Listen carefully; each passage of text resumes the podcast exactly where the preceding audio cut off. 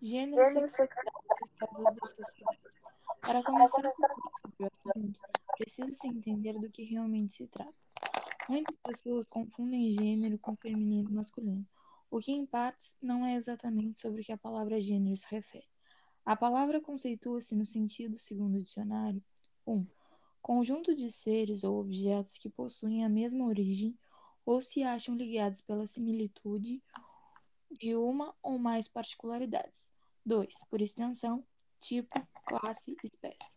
Então, pode-se observar que não é necessário possuir o mesmo sexo, masculino e feminino, para possuir o mesmo gênero.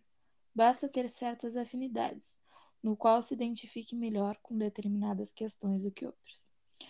A identidade de gênero dá-se na maneira de como os indivíduos enxergam a si mesmos, o gênero no qual se vem fazendo parte, independente das suas características biológicas, sexo. A orientação sexual indica a forma de atração, mostra como para qual lado a sexualidade é orientada. Já o sexo biológico determina o macho ou fêmea, as características cromossômicas e a genitália de quando se nasce. A partir disso, pode-se compreender que a identidade de gênero não é feminino e masculino, como foi posto anteriormente, Sendo assim, compreende-se também que, mesmo que se tenha nascido mulher, sexo biológico, pode-se não se identificar com as características femininas, assumindo características masculinas. Simplificando, ao assumir tais características, essa pessoa está definindo sua identidade de gênero. Porém, ao se identificar mais com o masculino, ou seja, que sua identidade de gênero seja masculina, não quer dizer que sua orientação sexual seja homoafetiva. É nisso que se refere. Identidade de gênero não define opção sexual, nem sexo, muito menos determina as formas de escolha. Considera-se por um conceito democrático, onde gênero não tem forma pré-definida. Não há um grupo de pessoas privilegiadas que determinem as regras. É desfeito e feito diariamente. Pode-se dizer também que se caracteriza por um regime político, uma forma de organização de vida. Apesar disto, não há experiências que sejam obrigatórias por causa das anatomias dos corpos. Falar de gênero não tem nada a ver com promiscuidade e depravação, mas sim falar sobre cidadania, direitos, respeito, representatividade, inclusão, mudança e avanço social.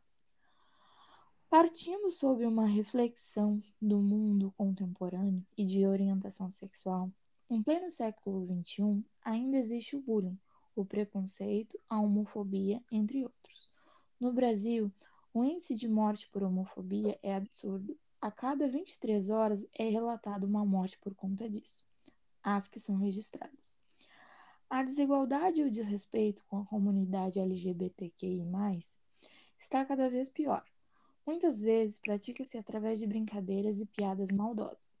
LGBTs não são agredidos na rua só por serem quem são e muitas vezes acabam mortos por isso. Eles não têm apoio da comunidade e muitas vezes nem da própria família, causando assim também uma outra questão, a depressão, que infelizmente vê-se cada vez mais o aumento desse índice entre os grupos de jovens e adultos, podendo levar até o suicídio. Muita gente acredita que ser LGBT é a modinha do século, um conceito totalmente equivocado, segundo equivocado da comunidade conservadora, por assim dizer, pois o primeiro registro de um casal homossexual foi por volta de 1400 a.C. Além disso, outra questão bastante comentada é sobre a bissexualidade ser uma indecisão, o que de fato não, pois é sim possível sentir atração por mais de um sexo. Quando se fala de sexualidade, assim como de gênero, é necessário entender que não existem regras definidas ou conceitos que não possam ser alterados pois na sociedade atual em que se vive, tudo se transforma e é questionado. Por que não a sexualidade e o gênero? Hoje em dia, existe muito mais apoio direcionado à comunidade LGBT, apesar de que ainda não seja suficiente e os índices de violência continuem subindo. Parece que caminhamos cada dia mais para o caminho da melhora a respeito de todos. A geração atual está mais livre de preconceitos e mais acostumada à diversidade, as famílias não convencionais, a demonstração afetiva pública de casais homossexuais, os travestis, não causam mais tanto estranhamento, o que há pouco tempo atrás ainda era tratado como tabu, doença.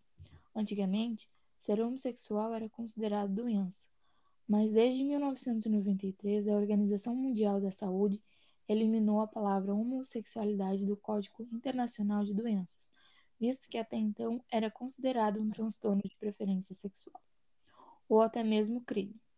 Essa geração assume a diversidade com mais naturalidade e que toda e qualquer forma de expressão é válida e aceita, desconstruindo o patriarcado que se carrega como legado.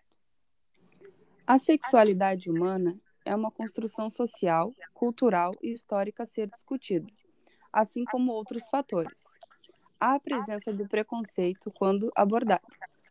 Exemplo disso, a naturalidade do preconceito aflorada, mesmo que sem perceber, surge do ventre de nossas mães, quando é definido o rosa para a menina e o azul para o menino. Logo no primário, nas brincadeiras de menina e de menino. Menina brinca de panelinha, de boneca, já o menino joga futebol, brinca de carrinho. São cenas tão banais que parecem não ter nada de errado. Dos garotos, espera-se agressividade.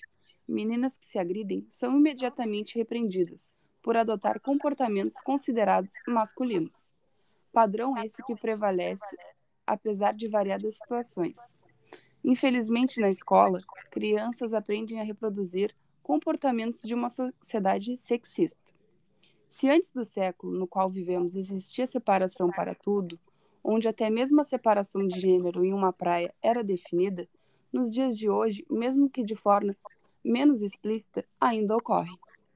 As instituições escolares, sejam elas públicas ou privadas, não conseguem equacionar no cotidiano questões como essa.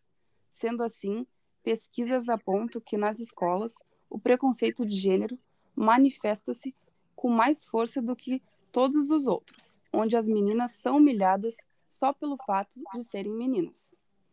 Atitudes sexistas tidas como normais, que segregam meninos e meninas de uma força tamanha e vêm de um passado histórico cultural.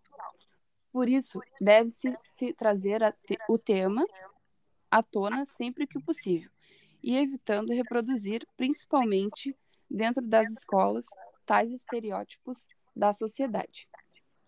Logo, o papel da escola é respeitar acima de tudo, sendo assim o respeito à diversidade humana, entrando em questão o gênero e a sexualidade também.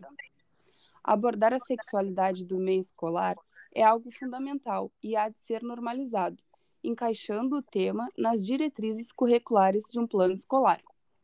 A normalização é algo de grande fundamento, pois não adianta haver uma lei exigindo o encaixe deste assunto às aulas se na prática não há o respeito, onde colegas praticam bullying com outros colegas por sua opção sexual, ou ainda questões de gênero, e nada é feito. Muitos educadores ainda se calam por medo da generalização que o assunto pode causar. A escola é um grande ponto de partida para a vida de um indivíduo, onde que por muitas vezes é o primeiro local onde há a socialização, consolidando então ainda mais a, a importância da abordagem nas escolas. Pois, como escrito no artigo número 5 da Constituição Brasileira, todos nós somos iguais perante a lei, independente das distinções de quaisquer naturezas. Além de tudo isso que foi mencionado anteriormente, sobre a questão do gênero, machismo, patriarcado cultural, é importante mídia ainda é um veículo de comunicação que contribui para que estes problemas culturais, por assim continuem tomando força na sociedade atual. Os filmes de infantil, o que podemos notar algo que vem representando nas animações é, apesar de hoje em dia já ver meninas papéis como heroínas independentes, nos filmes destinados às meninas, elas sempre princesas, mocinhas indefesas e é Tem também um pai autoritário que sempre quer casar a filha. E o final do filme acaba em casamento. A mulher se resume só em casamento. Já para os meninos não é assim. são de podem ser o herói, o de vida, o astronauta. Perceber que isso acontece desde o início, antes mesmo até de nos reconhecer como indivíduos. Tentados tais preconceitos e realizações. Passando agora publicidades e propaganda destinada ao público adulto, especificamente destinada aos homens, os comerciais de cerveja, por exemplo. Hoje já podemos ver mulheres assumindo a posição de consumidoras da bebida. Antes, elas eram postas só como priorizando a mulher e tornando-a vulgar e promíscua. Além de que geralmente o que aparece nos comerciais sejam mulheres mulatas ou negras, porque devido a um passado histórico elas eram de mais fácil acesso e tinham o dever de servir ao homem, inclusive fazer seus desejos sexuais. Para finalizar, fazendo uma síntese dos assuntos abordados nesse podcast, pode-se observar que o gênero se originou com os movimentos feministas, que questionavam a expressão feminina como algo natural, instituído pressupostos por determinantes biológicos pode-se entender que gênero, assim como sexualidade, são conceitos que permeiam e organizam a vida dos sujeitos. Naturalizamos seus efeitos e preconceitos. Tudo viu-se como a cultura e o passado histórico refletem na desde que as questões até a escravidão, entre outros, nos influenciam perante esses assuntos socioculturais. Descobriu-se também o que o que acontece nas escolas e por seguinte na mídia refletem a realidade de muitas esferas na sociedade. Por isso, quando expomos tais questões, estamos problematizando as pedagogias que informam nosso olhar, moldam nosso com nossos corpos.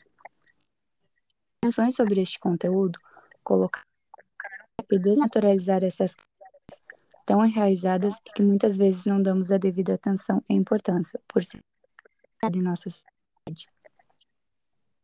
Levamos a refletir conceitos machistas e que tudo vira a ser pontos e de poder por causa da heteronormatividade. Por fim, em virtude dos fatos mencionados, conclui-se lutar por nossos direitos e desnaturalizar esses estereótipos criados na sociedade em questão, além de não aceitar como verdade absoluta assuntos que interferem na verdade, em quem ser quem somos, aceitando nossas diferentes claridades. Como diz o professor Vitor de Souza Santos na autonomia da frase, sempre que as diferenças nos discriminem, lutar pela diferença sempre que a igualdade nos descaracterize.